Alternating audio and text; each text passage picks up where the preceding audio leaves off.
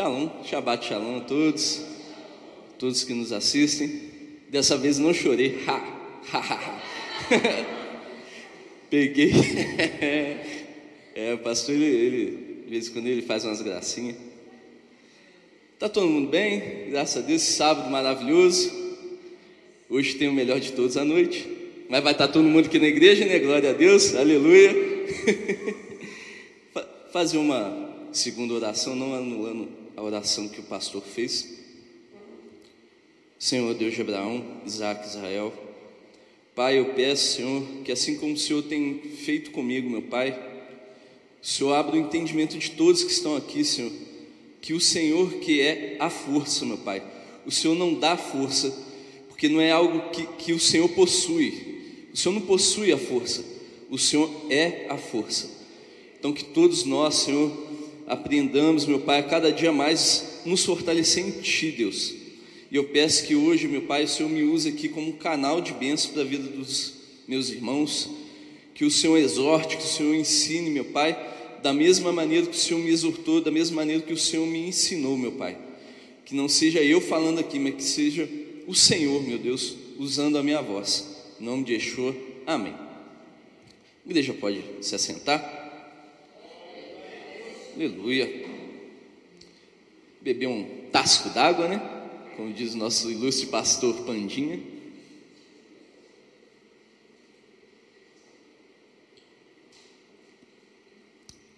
Amados, hoje nós vamos estudar a segunda Paraxá, Paraxá Noa, Noé. Coincidência ou não, ano passado eu dei a primeira Paraxá. E esse ano eu estou dando a segunda. São 50, né, pastor? 50. 54. Quem sabe daqui a 52 anos eu não zere aí o livro da Torá, né? Pensou velhinha aqui, finalizei a Torá, dei todas as paraxá, que benção, hein? Aleluia. Esse é um, é um livro, devo falar para os irmãos, para mim é o meu livro preferido, é o livro de Gênesis. Sou apaixonado, principalmente a primeira paraxá, que para mim é, é fenomenal. A segunda também ele complementa, mas a primeira é linda.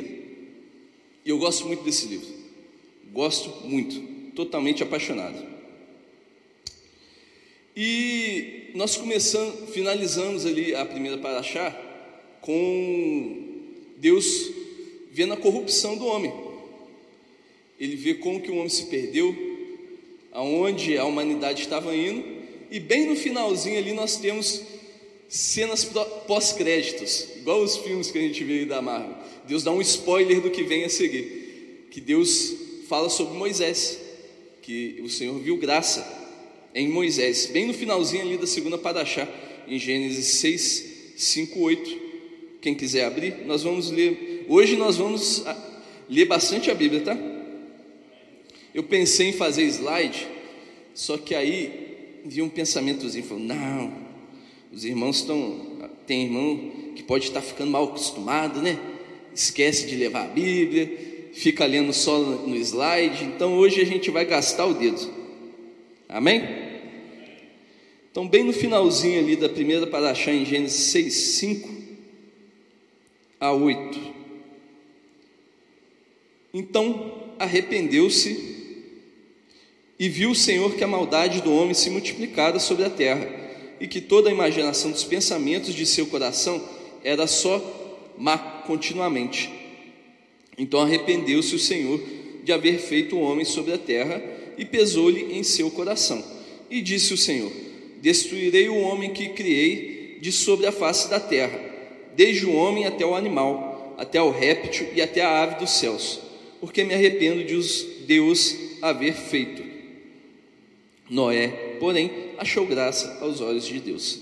Aí nós entramos na Paraxanoa, que traz a terra corrompida no, no começo, a escolha de Deus de, de Noé, ter escolhido Noé para cumprir ali uma missão, a ordem de Deus para Noé, Noé faz a arca, nós temos a construção da arca, o dilúvio, que é aquela coisa terrível, inundou toda a terra, a aliança de Deus com Noé, depois com, uma, com a humanidade, depois do que as águas do dilúvio baixaram, nós temos o arco de Deus, que nós vemos aí quando chove, tem sol, aquela coisa linda. Temos Noé pisando na jaca também, que Noé era um ser humano, apesar de ele ser justo e íntegro, ele também era humano. Ele tinha essa carne pecadora que nós temos também. Então Noé pisou na jaca, encheu o caneco de vinho e ficou peladão na tenda dele. Nós temos ali Cã, infelizmente o outro também pisou na jaca também, em vez de ir lá ajudar o pai, foi ali pelo nível da maldição que ele sofreu, talvez ele tenha ali debochado com os irmãos, ah lá, o pai, ó, encheu o goró, tá lá beba, bebão jogado no chão, peladão, do jeito que, que o diabo gosta, né? E os outros irmãos de Cã, ou Cão, foram lá e ajudaram Noé. E assim Noé amaldiçoou Cã, Cão, que posteriormente foi o pai de Canaã, e essa história a gente viu no que que deu, não vou dar spoiler aí das próximas paraxás. Nós temos a Torre de Babel, que a nossa irmã Elisângela aí fez um comentário para o pastor, o pastor falou hoje aqui no começo, seres humanos estavam construindo lá, achando que podiam fazer tudo, e Deus deu fim às nossas intenções, misturando aí. E amados, eu estava lendo é, o livro que comenta Paraxá, e ali tem um comentário que eu achei bem interessante, eu não tinha me atentado.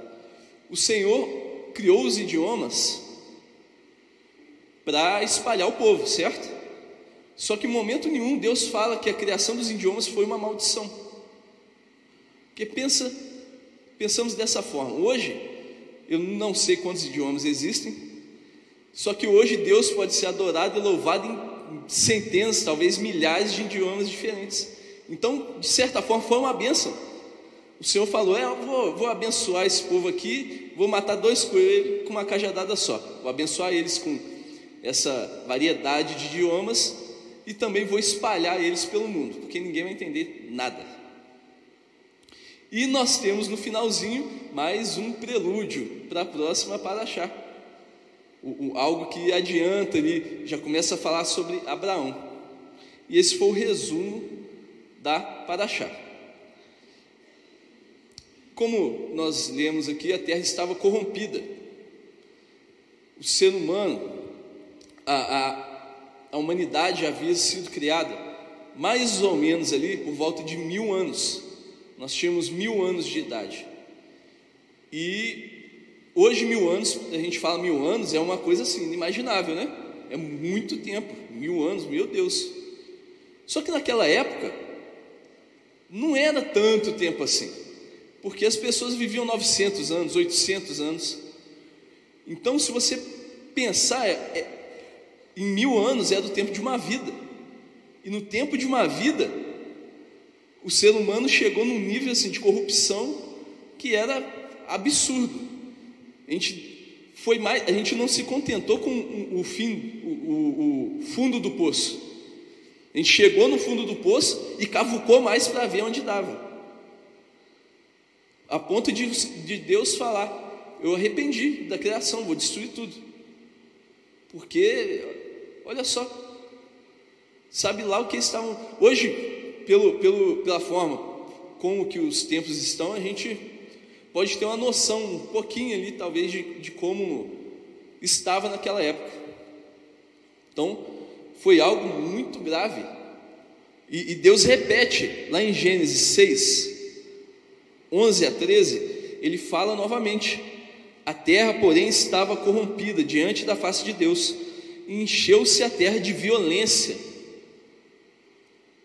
E viu Deus a terra, e eis que estava corrompida, porque toda a carne havia corrompido o seu caminho sobre a terra.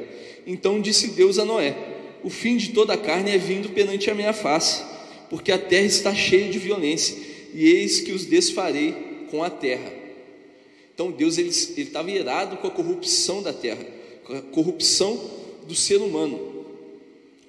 Calcula-se, alguns estudiosos, não, não, é uma informação muito é, precisa, porque não tem como ter certeza. Mas a população mundial nessa época estava provavelmente ali entre 3 milhões e 7 bilhões de pessoas, que era muita gente. Então você imagina, já era bastante gente.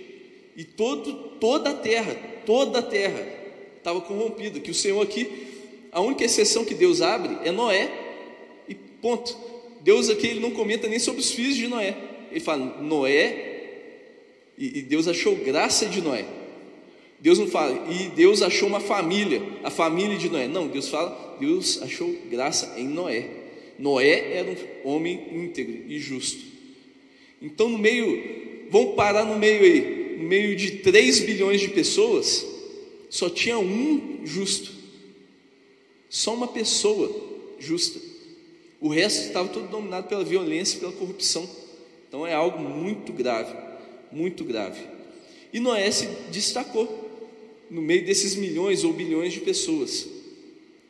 Ele conseguiu chamar a atenção de Deus, porque ele era justo e íntegro.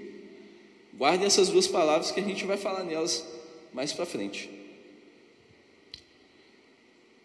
E o tema dessa palavra, essa foi, foi só a introdução, agora realmente é a palavra.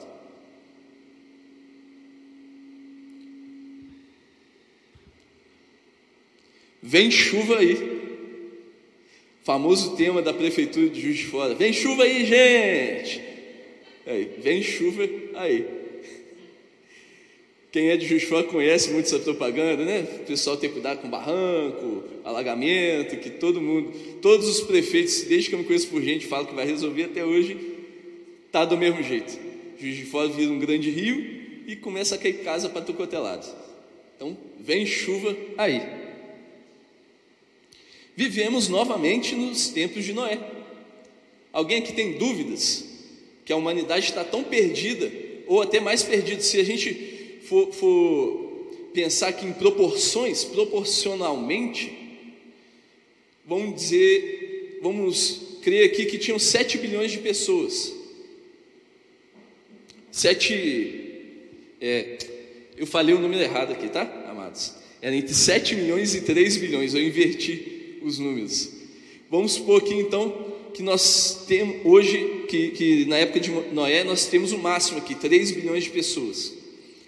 Hoje, 6 mil anos depois, a humanidade está no número de 7 bilhões de pessoas. É muita gente, né? É mais que o dobro do que talvez havia naquela época. Então, proporcionalmente, nós estamos mais corruptos mais perdidos do que naquela época. Porque a, a extensão da corrupção, a quantidade de gente corrompida, é muito maior. É muito maior, maior do que 3 bilhões de pessoas. Porque os justos, hoje, as pessoas que creem em Deus, que realmente, se a gente for filtrar, a gente vai pegar as pessoas que creem em Deus, aí é um filtro largo. Aquelas que acreditam né, na palavra verdadeiramente. Aí agora a gente vai diminuir esse filtro. As pessoas que, além de acreditar, realmente vivem conforme a palavra. De, fio, de um filtro desse tamanho vai ficar isso aqui. Que infelizmente, infelizmente, nós somos a minoria que realmente crê na palavra, que realmente se esforça em obedecer a palavra. E eu creio aqui que, em nome de Jesus, todos dessa igreja se esforçam realmente para aplicar a palavra então nós somos uma quantidade ínfima de pessoas no meio de um oceano de perdição. Então nós estamos no tempo, nos tempos de Noé. E prova disso está lá em Mateus. Mateus 24, versículo 36 ao 39.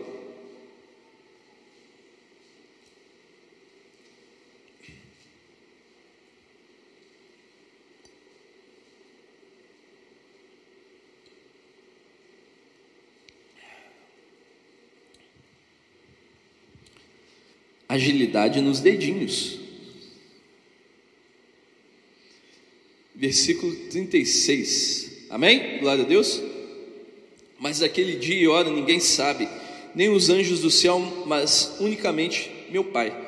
E como foi nos dias de Noé, assim será também a vinda do filho do homem. Porquanto, assim como nos dias anteriores ao dilúvio, comiam, bebiam, casavam e davam-se em casamento, até o dia em que Noé entrou na arca. Amados, até o 39, né? E não o perceberam até que veio o dilúvio e os levou a todos. Assim será também a vinda do filho do homem. Então, alguém aqui tem dúvida de que estamos vivendo esses últimos dias? Quem aqui acompanhou o, o estudo que o Senhor deu, pastor Dinho, de Apocalipse, sabe que nós estamos vivendo o juízo já. Talvez ali alguns cavaleiros do Apocalipse já estão rodando pelo mundo. Então nós estamos nesses dias, estamos nos dias de Noé. Novamente, a gente está naquele período quando vem uma tempestade que começa aquela, aquelas gotinhas.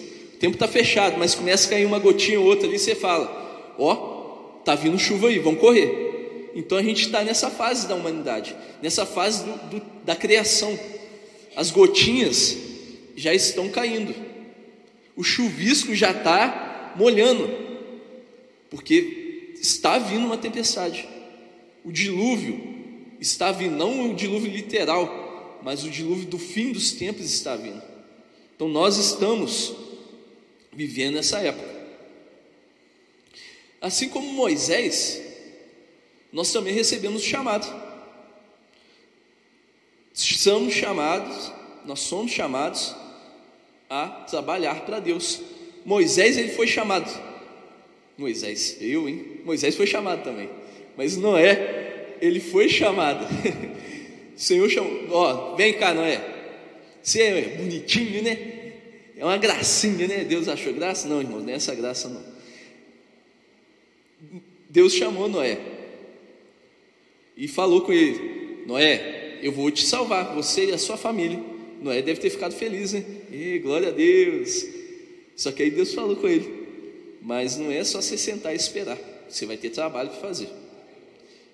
E muito trabalho, porque a arca, se a gente converter ali as medidas em côvados, às vezes fica um pouco confuso, né? Mas eu vou traduzir, o irmão vai traduzir para vocês, para os irmãos. A arca media 150 metros de comprimento. Dá aí um campo de futebol e meio, mais ou menos. O campo tem por volta de 90 a 120 metros. Então vamos pegar o mínimo aí que é 90. Então dá um campo e meio praticamente de futebol. Quase dois campos. 150 metros. É o tamanho de um navio de carga médio hoje em dia. Então é muita coisa. E ela demorou, ela tinha 25 metros de largura que é muita coisa, e 15 metros de altura. E ela foi construída à mão. Não tinha máquina, não tinha guindaste, não tinha trator. Moisés, e Moisés de novo, hein? Aleluia. Noé não tinha maquinário pesado para fazer, construir a arca, não tinha guincho. Hoje em dia, uma arca de madeira, assim com a tecnologia que nós temos, talvez ele demore um mês para ficar pronto. Com a quantidade de, de pessoas trabalhando, com o maquinário, mas Noé levou por volta aí entre 40 e 120 anos para concluir a arca. Também é uma informação imprecisa, mas está aí nesse período. É muito tempo. Você imagina ficar 120 anos trabalhando numa coisa. 120 anos ali batendo prego. Quem aqui já bateu prego sabe que é, uma, é um trabalho muito gostoso de fazer, principalmente quando a gente acerta o dedo. É uma delícia. Então imagina carregando madeira, que não é qualquer madeira, não é desse MDF que a gente está acostumado, essa porcaria que parece papel. É a madeira mesmo. Pastor, pastor Vitor está aqui. É papel, é papel. Então, não é esse negócio. É uma madeira. Quem aqui já teve oportunidade de pegar esse púlpito como eu, o pastor James e o pastor Vitor? Isso aqui é madeira. Então é, é, é pesado. Então era madeira pesada. Imagina o tamanho das tábuas que Noé tinha que carregar ali com os filhos dele. Então era trabalhoso. E nós somos chamados para trabalhar também. Lá em Mateus 9:37, nós temos o Senhor falando que há muito trabalho no reino dele. 9:37.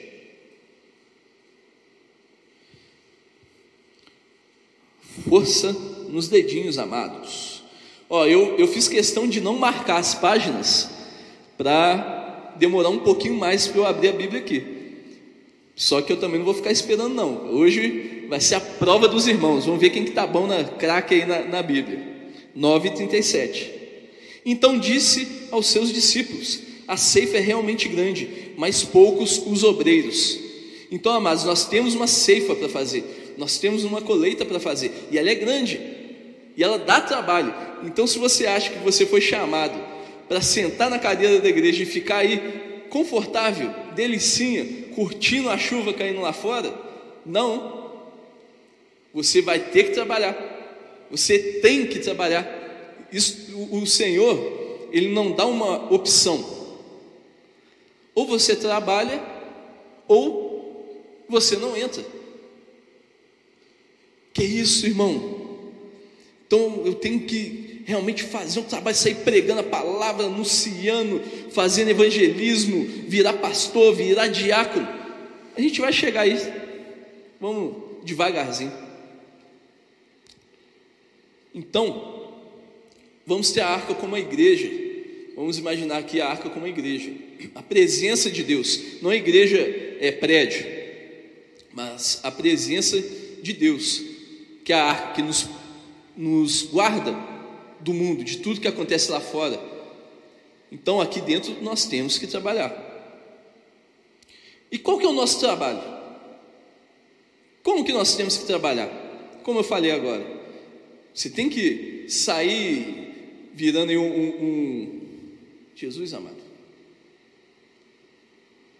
Meu Deus, deu branco missionário, fazer igual o pastor Jimson, ir lá para Angola pregar a palavra, ou então, melhor, Angola, Angola foi muito confortável, né? muito tranquilinho, lá para Nigéria, onde tem lá o, o Boko Haram, que gosta de cortar a cabeça de crente. É isso? Não, amados, talvez sim, talvez sim, talvez o seu chamado seja esse. Talvez o Senhor queira, e amados, não fiquem chocados, tá bom? Talvez o seu chamado seja ir parar lá no Irã, pregar a palavra de Deus e morrer com um tiro de AK-47 em nome de Jesus. E aí? Glória a Deus. Se o seu chamado é esse, abraça ele e vai. Ou talvez o seu chamado seja ser um irmão da igreja, que, como nós vamos ver agora, também tem um trabalho. Como eu disse, vivemos novamente. Eu estou voltando. Nós estamos no mundo, mas não podemos estar com o mundo. Esse é o primeiro trabalho do crente. O trabalho do crente, a partir do momento que ele morre na água do batismo, a primeira função do crente é ser. Você tem que ser primeiro. Tanto é que quando você batiza, você volta, você não está crente, você não está nova criatura. O que, que é falado? Você é nova criatura. Verbo ser, não verbo estar. Não é igual o, o, o, inglês que tem o verbo to be, que é ser estar. Não, não é o mesmo verbo. Em português é diferente. É verbo ser. Então, é, uma, é algo que tem que estar ali no seu organismo, na sua alma. Você tem que ser transformado, você tem que ser crente, você não faz parte mais do mundo. Você pode e deve continuar no mundo. Porém, você não deve ser com o mundo. Nós vemos isso em Paulo, o grande apóstolo Paulo em Romanos 12, versículo 1.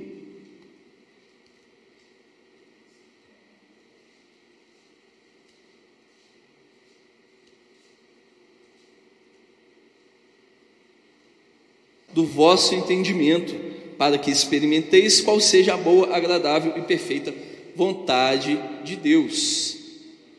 Então, Paulo, ele nos exorta a sermos diferentes do mundo não sermos como todo mundo, não agirmos conforme o padrão do mundo, o que o mundo acha de normal.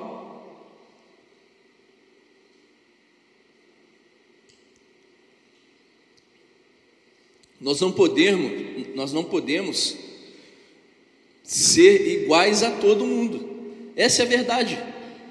Aonde você andar, você tem que ser diferente. As pessoas têm que ver algo diferente, mesmo que elas não reconheçam o que é. Você tem que ter uma atitude diferente, uma postura diferente. Nós temos um padrão mais elevado de procedimento.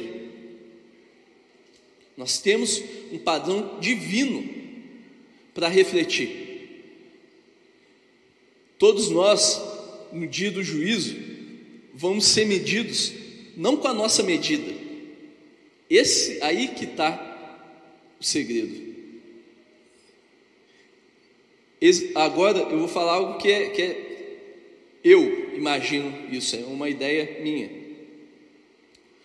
No dia do juízo, quando fomos julgados, né, fomos passar ali pela, pela, pelas mãos do juiz, do nosso Senhor, creio que ele vai vir aqui. O pastor Vitor, cheguei.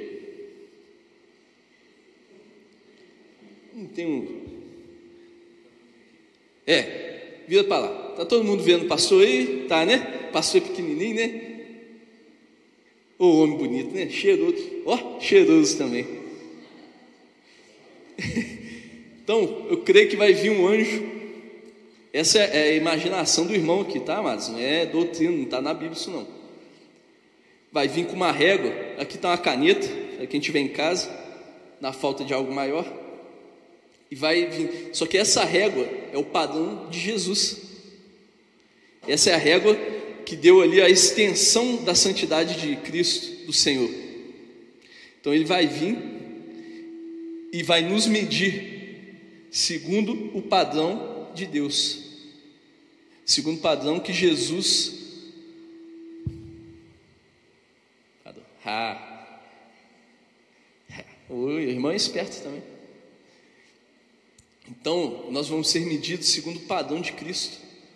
Aquele que não chegar, não alcançar a medida, vai ser jogado fora. Não vai entrar. Então, esse é o padrão que nós devemos seguir. Padrão do Senhor. Pode sentar, pastor. O Senhor é uma benção. Então, tá vendo como isso é sério?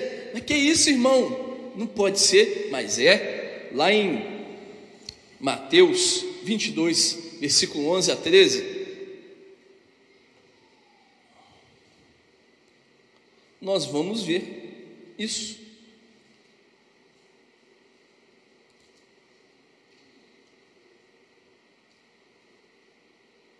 Amém? E o rei, entrando para ver os convidados, viu ali um homem que não estava trajado com veste de núpcias, e disse-lhe: Amigo, como entraste aqui? Não vendo este, não tendo veste nupcial e ele emudeceu. Disse então o rei aos servos: Amarrai-o de pés e mãos, levai-o e lançai-o nas trevas exteriores. Ali haverá pranto e ranger de dentes. Amados, se você, se nós não preenchemos a medida que o Senhor nos deu, nós vamos ser jogados para fora da arca. Antigamente, hoje em dia ainda acontece principalmente em alguns lugares ali da África. Quem, se você buscar ali no Google, isso, isso ainda acontece. As pessoas querem fugir às vezes de perseguição política, religiosa, e eles, como tem muitos portos naquela região ali, Cabo da Boa Esperança, lá que a gente estudou lá atrás, as pessoas é, entram clandestinamente nos navios. Só que no meio da viagem, os marinheiros percebem que as pessoas ali está clandestino. E meu amigo, infelizmente,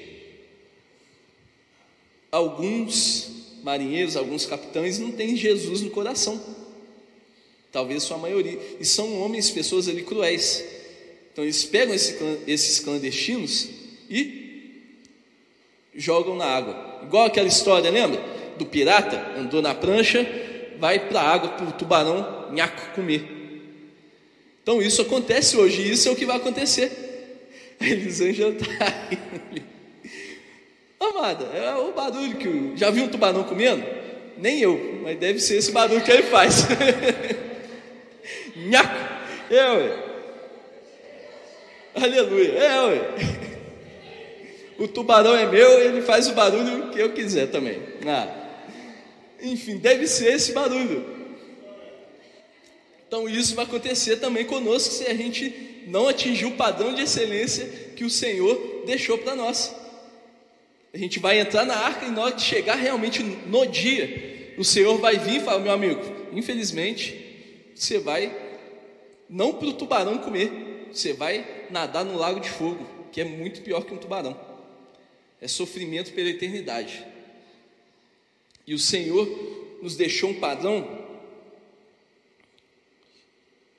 lá em Mateus 5:20. Nosso Senhor Yeshua ele nos dá um norte. Porque o nosso padrão ele tem que ser maior até mesmo do que o de Noé. O nosso padrão ele tem que estar tá muito, muito, muito, muito em cima. Que isso, irmão? Tem, a gente tem que ser melhor que Noé, amados. Não melhor no sentido como se isso fosse uma competição, né? Porém, a gente tem que fazer muito mais que Noé fez. Que isso, irmão? O irmão está doido? O irmão está tirando coisas de trás do ouvido? Não estou, irmão. Felizmente não. Mateus 5, 20. 20. Porque vos digo que se a vossa justiça não exceder a dos escribas e fariseus, de modo nenhum entrareis no reino dos céus. Amados, vocês sabem, todos aqui sabem quem eram os escribas e fariseus? Quem, alguém aqui não sabe quem eles eram, o que eles faziam? Enfim, eles só, somente isso, se dedicavam desde a infância a estudar a palavra de Deus, só isso, só. E a nossa justiça tem que exceder a deles. Quem é que acha que é pouco? Alguém acha que é pouco? Alguém acha que é pouca responsabilidade isso? Aí a gente tem aquele irmão, que eu creio que aqui na igreja já não tem, que toda semana a gente estuda para achar, e eu tenho certeza que todos aqui leem a Paraxá toda semana sem faltar. Mas vamos pegar uma outra igreja que também estuda as porções, então a gente tem aquele irmão nessa igreja fictícia que ele fala: ah, para que, que eu vou ler, né? Eu vou chegar lá no culto, ou às vezes nem vai chegar no culto, fica em casa assistindo, ou às vezes nem isso.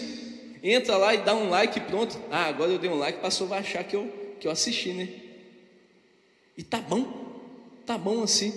Meu amigo, meu irmão, sinto muito você não está chegando nem a 0,00000000001 do que os fariseus faziam, do que os escribas faziam, do que Noé fez. Então você está bem fora do padrão, infelizmente, mas dá tempo, a arca está aberta, então dá tempo de entrar. Nós temos que ser justos, justos e íntegros. Lembra que eu falei para guardar essa palavra? Justo é tzedek, ou tzadik, né? Creio que se pronuncia assim, né, irmão Wilson? Tzadik. E íntegros, tamim. Mas o que, que significa ser justo e ser íntegro? Ô irmão, eu quero saber o que, que é. Agora, eu, eu, já que eu não estou dentro do padrão, eu quero entrar nesse padrão. Então, justo, sadik, significa estar na posição correta, ser aplainado, sem protuberâncias, né? Sem tortuosidades, que é tido como padrão de medida. Você tem, tem sido um padrão de medida por onde, no seu meio, onde você vive? As pessoas olham para você e falam: Nossa, eu tenho que ser como se esse irmão. As pessoas no seu trabalho, elas veem você trabalhando e falam: Nossa, eu tenho que trabalhar igual esse rapaz trabalha. Então você tem sido um padrão de medida para outras pessoas? Íntegro. Íntegro é um pouquinho mais embaixo, é um pouquinho mais puxado. O que, que significa? Ser completo, estar terminado, perfeito, perfeito, perfeito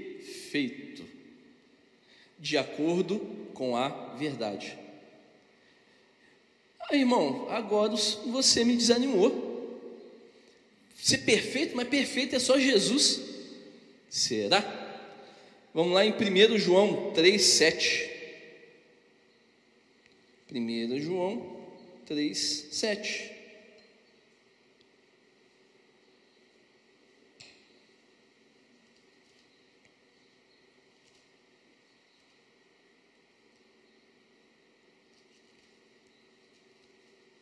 E Jesus.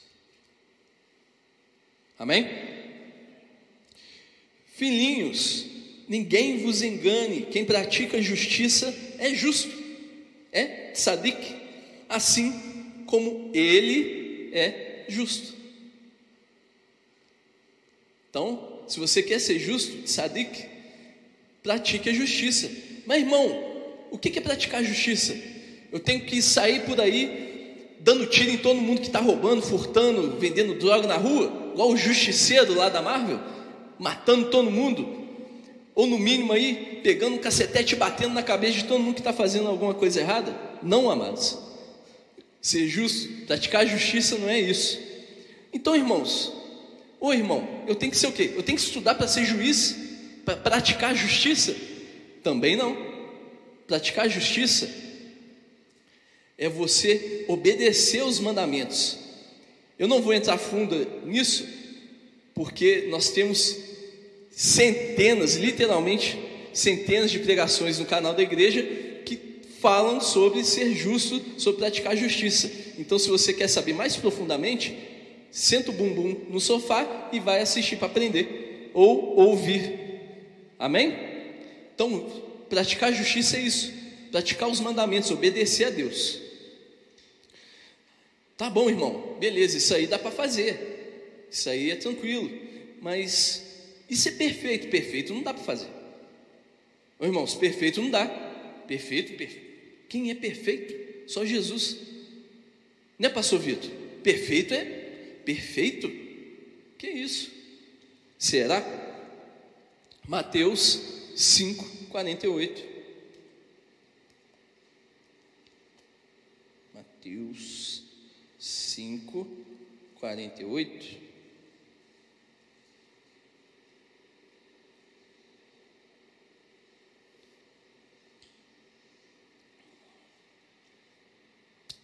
Amém? Shocking, shocking. Quem está falando isso não é nenhum apóstolo. Quem está falando o que nós vamos ler agora é o próprio Senhor Yeshua. Sede vós, pois, o que? Perfeitos, como é perfeito o vosso Pai que está nos céus. Como dizem lá na região do meu pai, é agora que a porca torce o rabo. O Senhor, Ele não está falando para a gente ser perfeito como Ele é perfeito. O que, que ele falou? Seja vós, pois perfeitos, como quem é perfeito? Quem? O Pai. E quem é o Pai? Amados, então o Senhor Jesus, ele estava doido. Ele fez igual Noé, tinha tomado um vinho ali, enchido o caneco e falou uma besteira. Jamais. Ele falou perfeitamente com a autoridade de quem é Deus. Sedes perfeitos como o Pai é perfeito. Mas irmão, mas como que eu faço isso? Como que eu vou conseguir ser perfeito? Eu quero ser perfeito. O Senhor é misericordioso. Então ele deu sabedoria mais uma vez ao grande apóstolo Paulo, lá em 2 Timóteo, capítulo 3.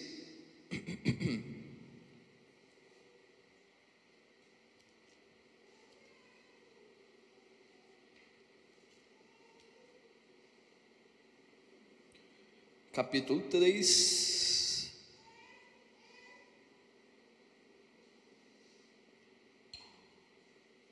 Versículo 16. Amém? Gravem isso, gravem esse versículo. Esse é, essa é a instrução direto ali, fresquinha de Deus, de como ser perfeito.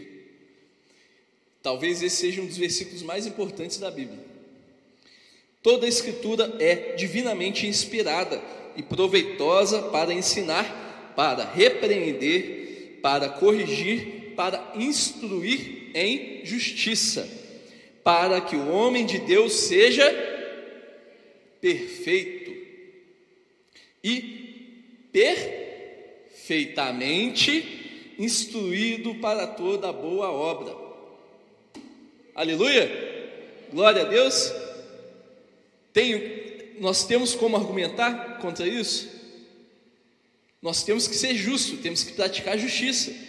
E nós temos que ser perfeito. O Senhor mandou a gente ser perfeito como Deus é perfeito. E Ele é tão bom que Ele falou: sejam perfeitos.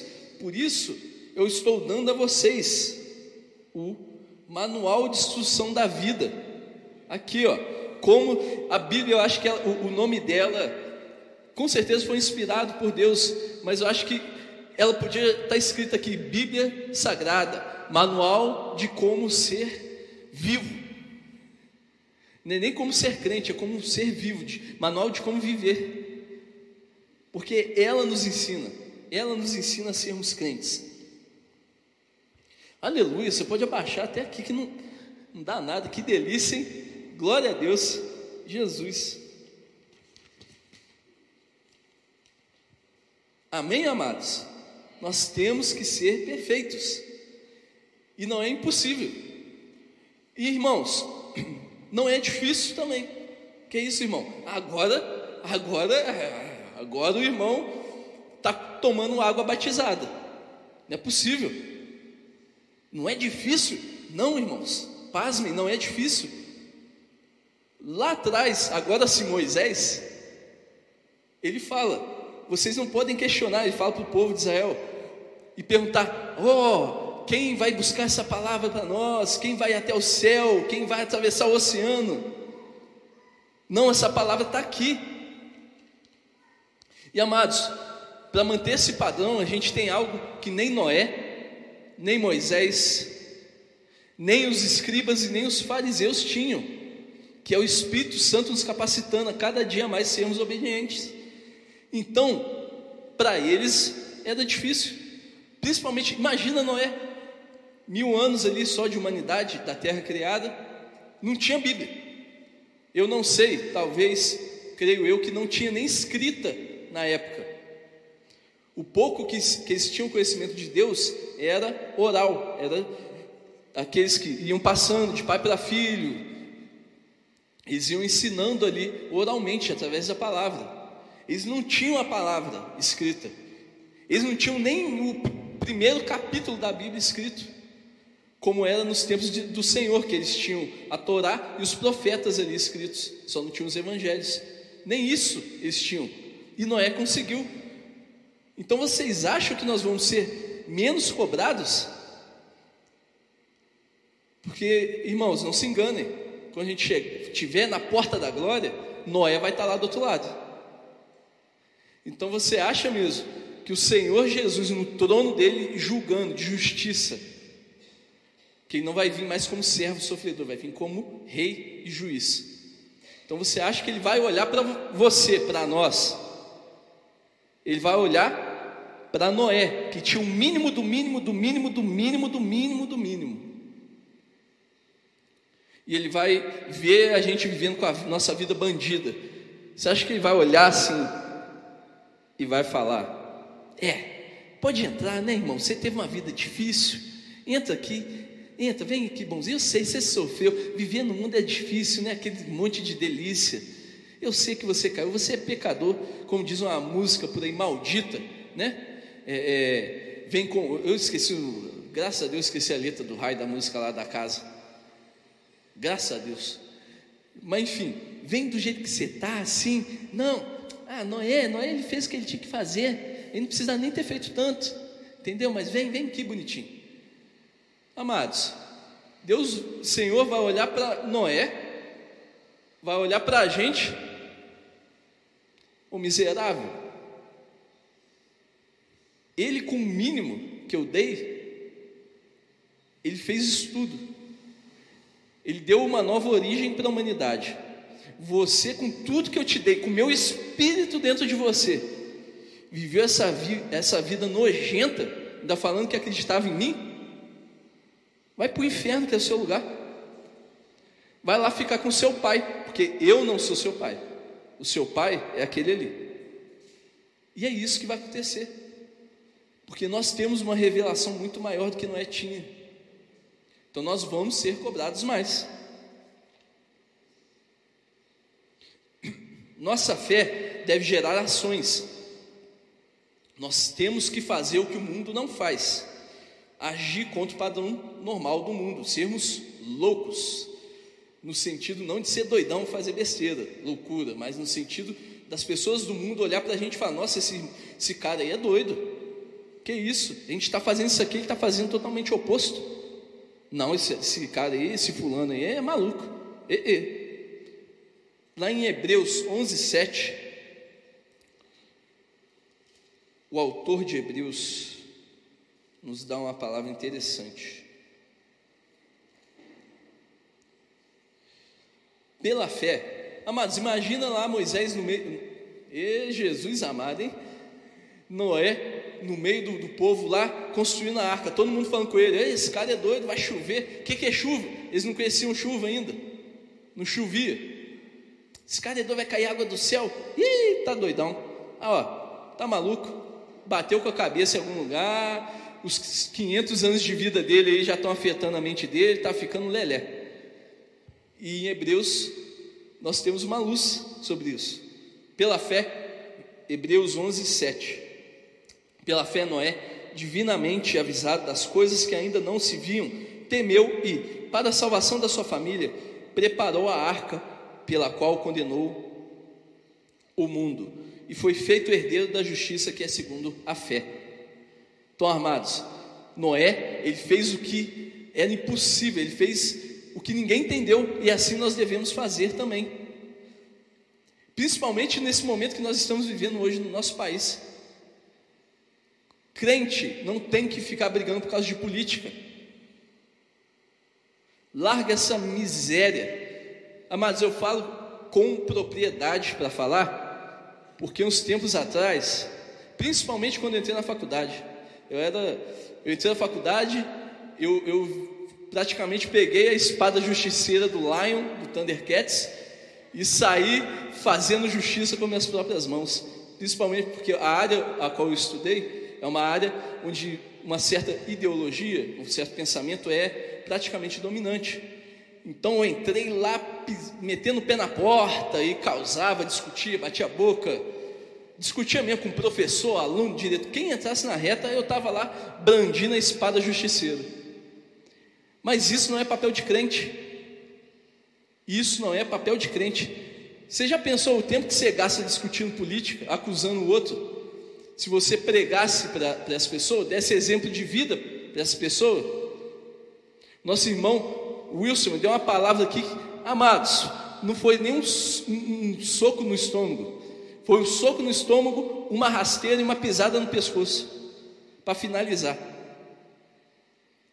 Nós temos que pregar o amor. Esses dias eu estava no meu trabalho conversando com alguns, é, algumas pessoas ali, e como sempre não tem jeito nesses dias, começou falar sobre, falar sobre políticas. Eles eram eleitores de um certo candidato e outros de outro. Começou aquela discussão, aí falaram, oh, você, quem que você vota? Eu falei, meu amigo, eu, eu, eu, amados, dependendo do ambiente, eu não gosto nem de falar em quem que eu vou votar. Fala, meu, meu amigo, o voto é secreto. Eu vou votar e pronto. Ah, não, mas quem que é seu candidato? Falei, meu amigo, meu candidato é Jesus. Aí fala, ah, então você é de fulano. Está vendo? Até você falar que é de Jesus, as pessoas estão levando a, a, outro, estão ligando ao candidato político, de tão miserável que está essa situação.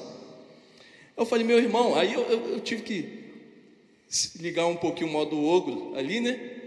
Falei, meu amigo, eu não sou de fulano, eu não sou de Beltrano, eu sou de Jesus. Sabe por quê? Não importa se A ganhar, não importa se B ganhar.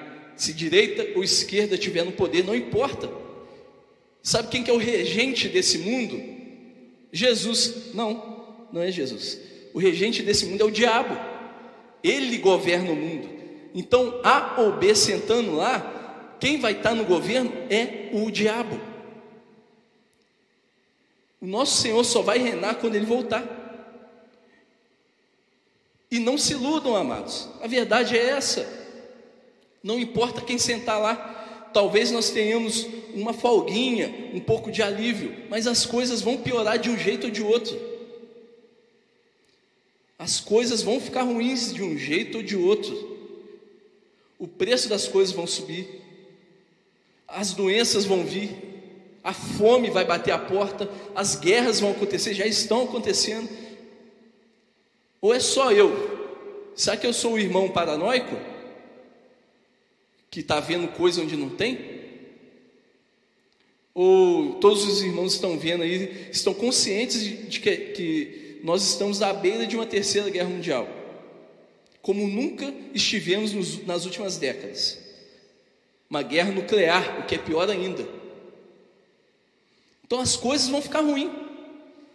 Amados, nem se um dos candidatos fosse o cristão, aquele cristão que bate ali, ó, obedece os mandamentos ali, ó, temente a Deus, um membro da Eliahu, já pensou um membro da Eliahu, presidente do Brasil? Ô glória, hein? Mas não ia adiantar nada, porque o juízo ia chegar do mesmo jeito. Até o Senhor voltar, as coisas vão piorar. Entendam isso. Se um, se o A ganhar, as coisas vão piorar, a gente vai pôr culpa no A. Se o B ganhar, as coisas piorarem, os torcedores do A vão pôr a culpa no B. E assim vai, não importa quem ganhar.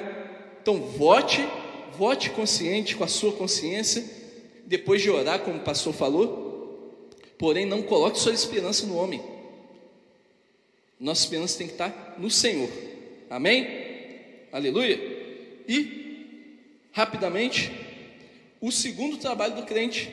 Eu já falei do ser, né? Que é o primeiro e mais importante trabalho do crente é ser. É o fazer.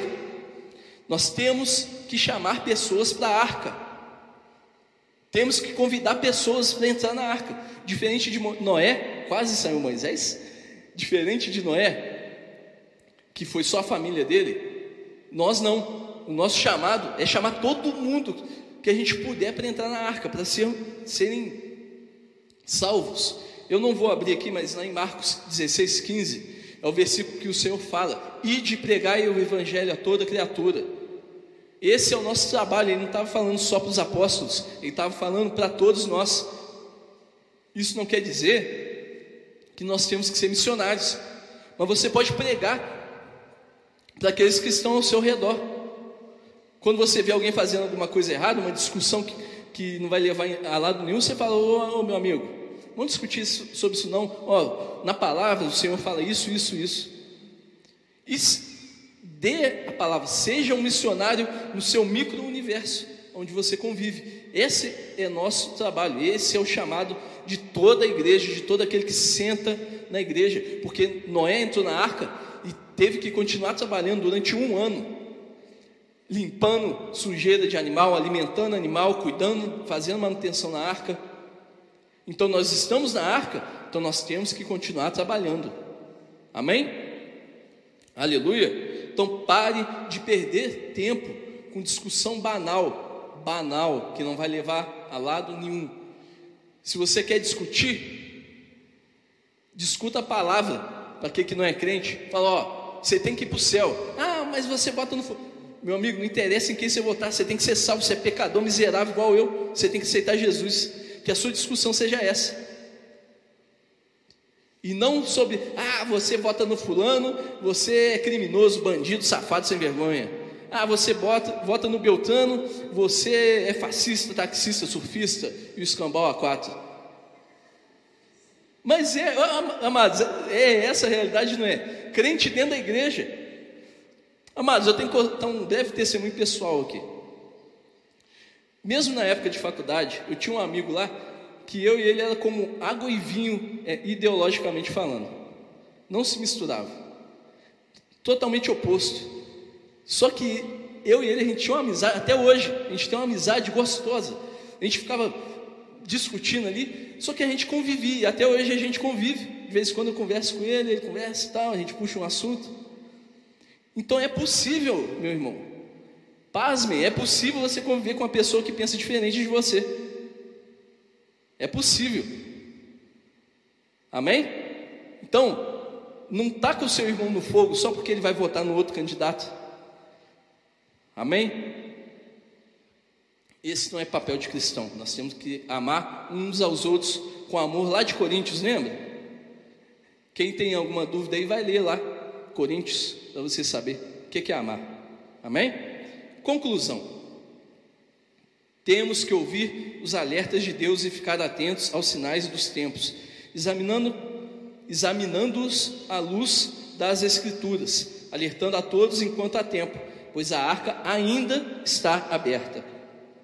Não devemos andar desapercebidos, como se estivéssemos em tempos normais, pois podemos acabar perdendo a oportunidade de embarcar. Já pensou? A gente perdendo tempo discutindo política, aí a porta da arca fecha, a arca vai embora. Na hora que a gente olha, ó, oh, cadê a arca? Tá lá o lago de fogo queimando nosso pezinho. É. Então, vamos ficar atentos, porque hoje nós temos a igreja, nós temos a comunhão uns com os outros. Amados, em breve, isso não vai demorar, essas portas vão fechar. Aí vai ser cada um na sua casa. Você hoje você pode falar que você consegue ficar firme com Deus, tendo que ficar em casa, sendo obrigado. Quantas pessoas se desviaram na pandemia? Pandemia, como o pastor falou lá no início da pandemia, foi um ensaio, um treinamento para a gente ver o que que vai ser no, no, no, nas dores de parto. Irmão, irmã, teve muito crente aí que, ó, ladeira abaixo. Então se fortaleça enquanto é tempo. Para na hora que nós tivermos que fugir para as nossas casas, sermos perseguidos porque nós cremos no Senhor, nós ficarmos ali firmes na rocha. Amém? Lucas 12, 54, 56. Para encerrar.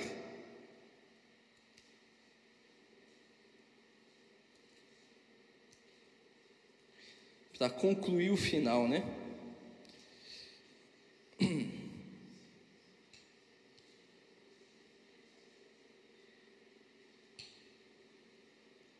Amém? E dizia também a multidão: quando vedes a nuvem que vem do ocidente, logo dizeis: lá vem chuva, ou vem chuva aí. E assim sucede. E quando assopra o sul, dizeis: haverá calma, e assim sucede. Hipócritas, sabeis discernir a face da terra e do céu, como não sabeis então discernir este tempo? E por que não julgais também por vós mesmos o que é justo? Eu passei ela até os 56. Amém? Então, vamos ficar todos atentos aos sinais dos tempos, porque vem uma grande tempestade. E se nós não estivermos firmados na rocha, nós vamos ser levados pelas enxurradas. Amém? Eu agradeço a oportunidade, em nome de Jesus.